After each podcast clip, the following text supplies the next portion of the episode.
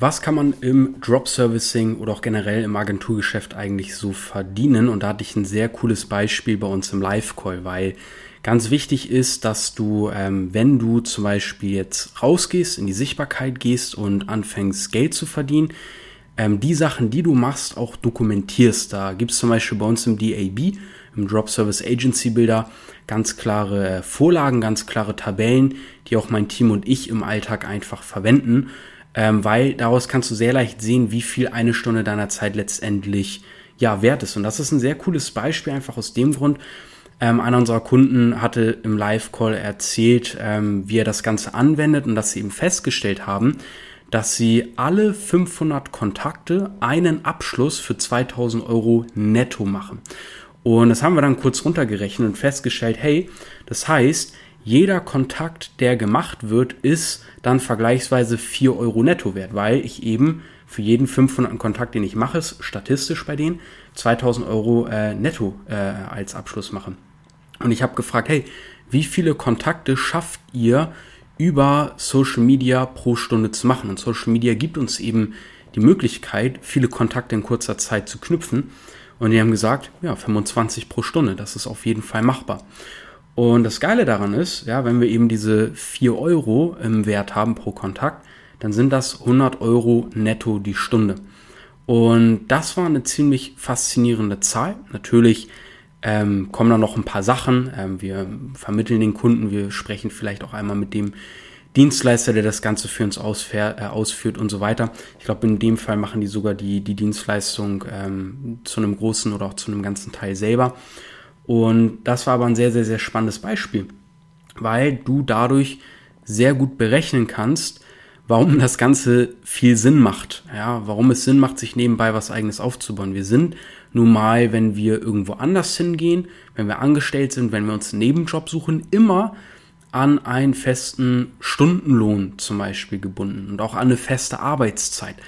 Ein anderes cooles Beispiel aus dem DAB ist die Nicole die nimmt sich vormittags ein bis zwei Stunden Zeit, weil da halt die Kids in der äh, Kita sind.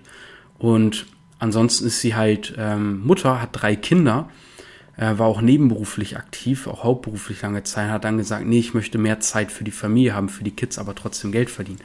Und nimmt sich ein, zwei Stunden am Vormittag ihre Zeit, also man hat eben diese Flexibilität. Wenn man jetzt aber schaut, wie es sich auch wirklich in der Realität verhält, ähm, das wird jetzt zum Beispiel in, in, in diesem Kundenbeispiel, ne, mit denen alle 500 Kontakte in 2000 Euro netto close, die sind auch schon ein bisschen dabei.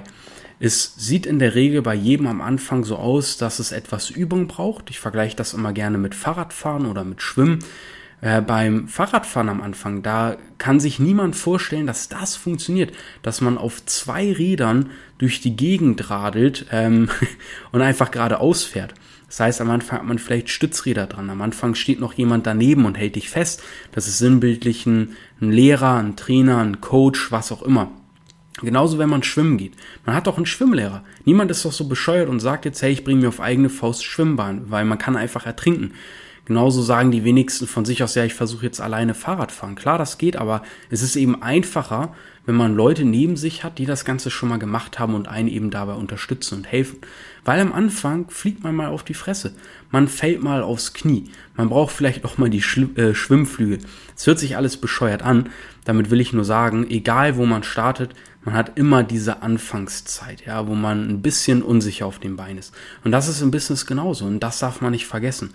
Und wenn man diese Anfangszeit überwunden hat und die Dinge auf einmal Routine werden, die Dinge auf einmal normal werden, dann merkt man auf einmal, hey geil, mein Stundenlohn sind jetzt auf einmal 100 Euro netto und ich kann mir jetzt jemanden einstellen, eine Assistenz, die für mich die Kontakte macht, weil ich kann der, keine Ahnung, 25 äh, Euro die Stunde bezahlen, habe aber trotzdem noch 75 Euro netto für mich und so weiter. Und das ist eben das, das Geile daran. Und ich nenne das immer diesen Zinseszinseffekt im Business. Ja, alle sind ja immer so geil darauf, jeden Monat 50 Euro in irgendeinen Fonds zu packen, um sich mal in drei Jahren irgendwie eine Cola von den Renditen kaufen zu können. Ähm, der Zinseszins im Business hat aber eine ganz, ganz andere Steigerung. Am Anfang verdienst du in der Regel erstmal 0 Euro, man ist unsicher auf dem Bein. Und das, was man sammelt, ist erstmal nicht Geld, sondern Erfahrungswerte. Das sind die Samen, die du siehst. Und nach ein paar Wochen, vielleicht auch nach ein paar Monaten, ähm, wachsen daraus eben Bäume, die für dich sinnbildlich eben diese Geldsäcke haben, die man dann eben pflücken kann. Weil man dann ganz genau weiß, okay, so habe ich den Baum zu gießen, dann ernte ich den am besten und dann wachsen so und so viele Früchte in der Regel da dran und die kann ich mir dann einfach abpflücken. So, und es ist völlig normal, jeder hat diese Zeit, wo man erstmal warm laufen muss, wo man erstmal ähm, ein gewisses Selbstvertrauen auf, auf den zwei Rädern finden muss. Und ähm, ja, dafür ist es empfehlenswert, jemanden zu haben an der Seite, der sich genau in diesen Dingen auskennt, der dich da in die Hand nehmen kann, der dir hier, wie auch in diesem Fall, die entsprechenden Vorlagen, Fahrpläne, Strukturen mitgeben kann, wo du einfach weißt, okay, ich muss jetzt nur noch umsetzen. Ja, das hier, das hier ist der Eimer, den hat Leon mir gegeben. Und Leon hat gesagt, ich muss diesen Eimer bis oben hin voll mit Wasser füllen, nicht mehr, nicht weniger. Und den dann dort in diesen Topf zu dieser Pflanze reinkippen dann funktioniert's auch. Ja, wenn du aber weißt, nicht weißt, hey, ja, ich habe noch nie eine Pflanze gegossen, ja, wie voll soll ich jetzt den Topf machen? Ja, ich mache den mal so voll und ich gieße die jetzt jeden Tag so und dann gucke ich mal, was in einem Monat passiert. Ja, aber du hast leider diesen Topf nur zur Hälfte voll gemacht. Nie ganz, wie es eigentlich sein müsste. Das heißt, nach einem Monat passiert nichts, obwohl du ja eigentlich gar nicht so verkehrt bist, obwohl du ja eigentlich an der richtigen Stelle gießt.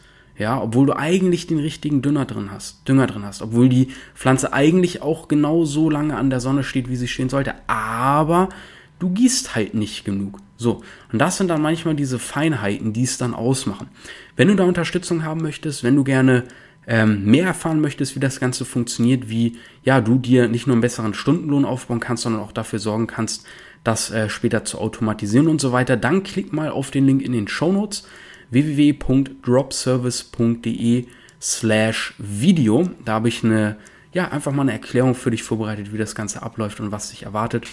Ansonsten folgt gerne diesem Podcast für mehr. Ich freue mich und bis zur nächsten Folge.